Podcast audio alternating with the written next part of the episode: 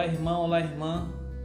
Hoje, 6 de novembro, sábado, te convido para lermos e refletirmos o Evangelho de Lucas, capítulo 16, de 9 a 15.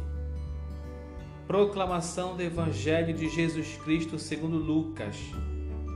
Naquele tempo, disse Jesus a seus discípulos: Usai o dinheiro injusto para fazer amigos, pois quando acabar, eles vos receberão nas moradas eternas.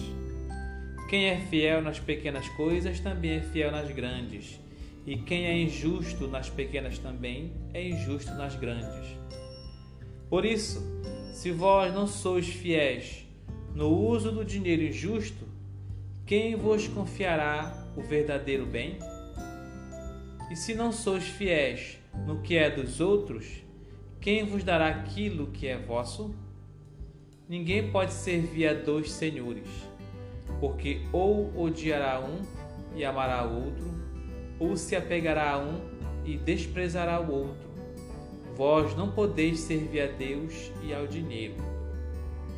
Os fariseus, que eram amigos do dinheiro, ouviam tudo isso e riam de Jesus. Então Jesus lhe disse: Vós gostais de parecer justo diante dos homens, mas Deus conhece vossos corações. Com efeito, o que é importante para os homens é detestável para Deus. Palavra da salvação.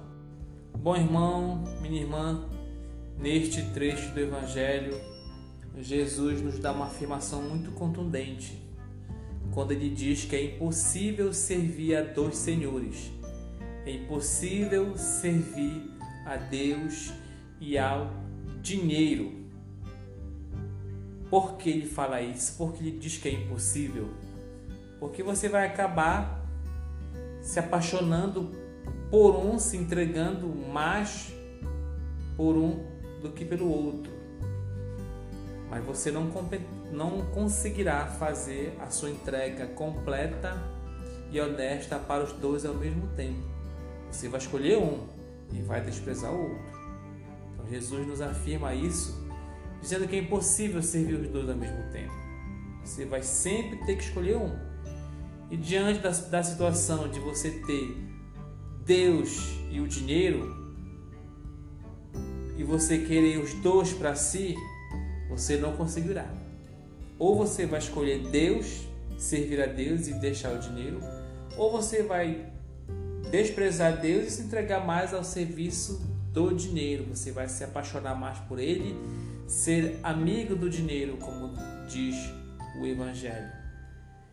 Mas para você que é um cristão devoto, que quer se entregar à obra de Deus, à construção do reino de Deus, você não tem escolha. Você tem que servir a Deus, se entregar a Deus e não ao dinheiro.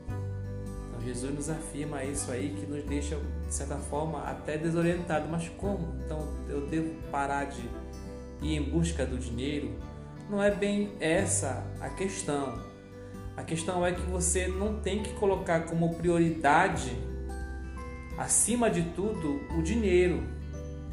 Servir o dinheiro de forma que você vai esquecer outras coisas mais importantes, como o serviço para Deus o entregar-se para o próximo, para a obra de Deus aqui na terra. Então esse é o problema, que muitas vezes a gente não quer deixar o dinheiro, o dinheiro de lado, deixar um trabalho que nos possa trazer uma certa recompensa financeira. É, muitas vezes eu já vi pessoas dizer que preferem o trabalho, preferem ganhar dinheiro, correr atrás de dinheiro, do que, do que dedicar um breve momento da sua vida para a escuta da palavra de Deus, para ir numa celebração ou para praticar a boa nova de Jesus Cristo. É essa que é a questão de Jesus. Esse tipo de coração que prioriza muito a, o material, esquece de priorizar o seu lado espiritual. a sua recompensa eterna.